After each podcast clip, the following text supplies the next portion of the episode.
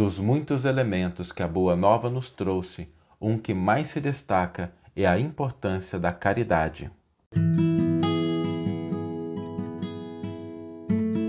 Você está ouvindo o podcast O Evangelho por Emmanuel, um podcast dedicado à interpretação e ao estudo da Boa Nova de Jesus através da contribuição do benfeitor Emmanuel. Hoje nós vamos refletir sobre um elemento que a Boa Nova que o Evangelho nos trouxe, que passa a ter a partir da vinda de Jesus uma importância central em nossas vidas. A Boa Nova nos trouxe muitos elementos importantes. Quando a gente pensa no Evangelho, nós não podemos menosprezar milhares e milhares de elementos importantes que ela nos trouxe. Mas há um que se destaca, um que realmente recoloca o ser humano em um nível diferente de desenvolvimento, porque abre horizontes muito mais vastos para o nosso crescimento e para o nosso aperfeiçoamento. Antes de Jesus, essa, esse aspecto ele não era um aspecto central. E com Jesus passa a ser, porque Jesus estabelece aí um novo patamar de crescimento para o ser humano e a conquista dessa virtude passa a ser um elemento fundamental.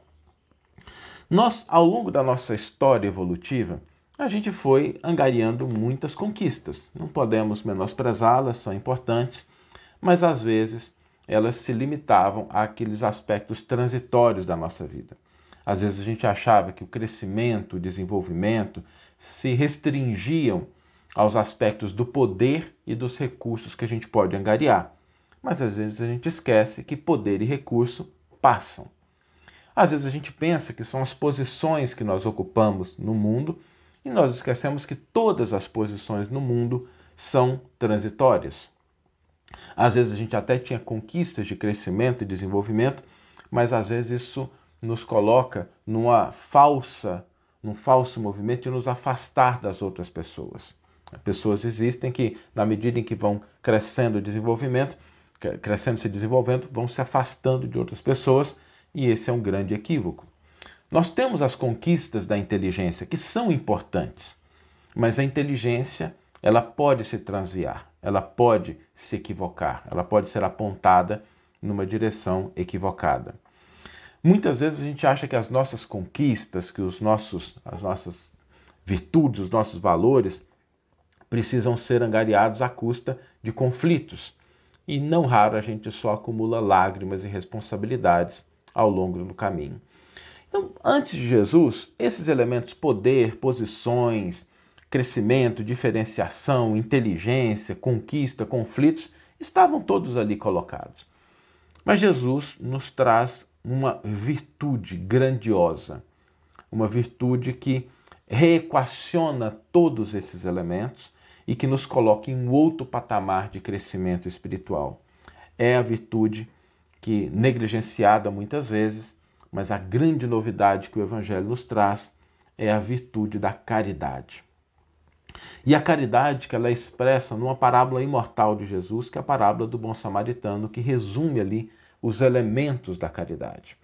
Quando nós pensamos na caridade, a caridade ela se converte sim em um novo nível de crescimento, de desenvolvimento, de aperfeiçoamento, porque ela exige esforço, ela exige dedicação, ela exige que nós busquemos de fato desenvolver essa virtude. E para desenvolver a caridade, três elementos são fundamentais. Né? Não só aqueles que estão relacionados à natureza da caridade, o que ela representa, mas existem três bases que estão expressas na parábola do bom samaritano. Em primeiro lugar, não importa quem você seja, todos nós temos condição de praticar a caridade. Esse é o primeiro elemento, o elemento fundamental. Jesus, ao tomar a figura de um samaritano, que era alguém desprezado dentro daquela cultura, dentro daquela sociedade, nos mostra que a caridade é acessível a todas as criaturas que queiram desenvolver essa divina virtude. Então, esse é o primeiro elemento fundamental. Todos nós podemos praticar a caridade. O segundo elemento fundamental, não importa quem está na nossa frente, não importa quem seja a pessoa, quando nós queremos realizar, quando nós queremos praticar a caridade, nós não devemos fazer distinção de ninguém. E isso está muito bem posto na parábola do bom samaritano, porque na parábola do bom samaritano, aquele homem caído é identificado simplesmente como um homem, alguém, um ser humano. Não identifica-se qual é a natureza da sua viagem, se ele possuía ou não bens, qual era a sua etnia, que língua ele falava, que cor ele tinha, nada disso. Identifica simplesmente como um ser humano, um homem. E esse é o segundo elemento importante da caridade, que é a gente não fazer distinção. Todos nós podemos, e seja quem for que estiver na nossa frente, necessitando de auxílio, ali nós temos esse segundo elemento da caridade. E o terceiro? O terceiro é aquilo do qual a caridade se converte. Os três elementos também presentes na parábola que nos mostram como a gente completa o exercício dessa virtude ações, sentimentos e recursos. Quando a gente conjuga esses três elementos a bem do nosso próximo, nós estamos exercitando e desenvolvendo essa virtude, e não é sem outra razão que a doutrina espírita, codificada por Allan Kardec, nos traz que fora da caridade não há salvação e nos traz os elementos de benevolência, de indulgência, de perdão como sendo coisas que nós podemos também utilizar fundamentalmente para o exercício da caridade. Jesus não se limitou a ensinar a caridade, Jesus vivenciou a caridade. Se a gente prestar atenção na vida do Cristo, nós vamos perceber em todos os gestos de Jesus perante o próximo, perante aqueles às vezes equivocados, aqueles que precisavam de orientação, essa conjugação desses elementos. Não importa quem você seja, não importa quem o outro seja, quando nós convertemos ações, sentimentos e recursos na direção do bem, nós estamos desenvolvendo a capacidade de fortalecer a virtude da caridade em nós.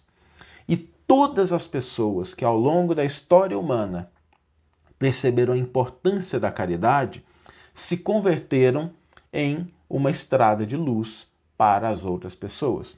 Todas elas. Aquelas que tiveram visibilidade, como um Francisco de Assis, uma Maria Teresa, um Chico Xavier, até outras que a gente não sabe, que a gente não ouve, que a história não registrou, mas que deixaram gravados no coração das pessoas essa divina virtude. Por isso, a caridade a partir do evangelho, ela se converte como um convite a um novo nível de desenvolvimento, de aperfeiçoamento, da maneira pela qual nós nos enxergamos, pela qual nós vemos o outro e que nós colocamos em uso ações, sentimentos, recursos, nós colocamos em movimento esses elementos. Se conjugarmos isso na direção da caridade, estaremos vivenciando aquilo que é uma das grandes propostas que o Evangelho nos traz. Vamos ler agora a íntegra do versículo e do comentário que inspiraram a nossa reflexão de hoje. O versículo está no Evangelho de Lucas, capítulo 10, versículo 30, e nos diz: Prosseguindo, disse Jesus: Certo homem descia de Jerusalém para Jericó e caiu nas mãos de assaltantes, os quais, depois de havê-lo despojado e espancado, retiraram-se, deixando-o semi-morto. E Emmanuel intitula o seu comentário Evangelho e Caridade. Antes de Jesus, a caridade é desconhecida os monumentos das civilizações antigas não se reportam à divina virtude. Os destroços do palácio de Nabucodonosor, no solo em que se erguia a grandeza da Babilônia, falam simplesmente de fausto e poder que os séculos consumiram. Nas lembranças do Egito glorioso, as pirâmides não se referem à compaixão. Os famosos hipogeus de Persépolis são atestados de orgulho racial. As muralhas da China conduzem à preocupação de defesa. Nos velhos santuários da Índia, o Todo-Poderoso é venerado por milhões de fiéis indiscutivelmente sinceros, mas deliberadamente afastados dos semelhantes, nascidos na condição de párias desprezíveis. A Acrópole de Atenas, com as suas colunas respeitáveis, é louvor à inteligência. O Coliseu de Vespasiano, em Roma, é monumento levantado ao triunfo bélico para, as expansões da alegria popular. Por milênios numerosos, o homem admitiu a hegemonia dos mais fortes e consagrou-a através da arte e da cultura que era suscetível de criar e desenvolver. Com Jesus, porém, a paisagem social experimenta decisivas alterações. O mestre não se limita a ensinar o bem, desce ao convívio com a multidão e materializa-o com o próprio esforço. Cura os doentes na via pública, sem cerimônias, e ajuda milhares de ouvintes, amparando-os na solução dos mais complicados problemas de natureza moral, sem valer-se das etiquetas do culto externo. Lega aos discípulos a parábola do bom samaritano, que exalta a missão sublime da caridade para sempre. A história é simples e expressiva. Transmite Lucas a palavra do celeste orientador, explicando que descia um homem de Jerusalém para Jericó e caiu nas mãos dos salteadores, que o despojaram, espancando-o e deixando-o semi-morto.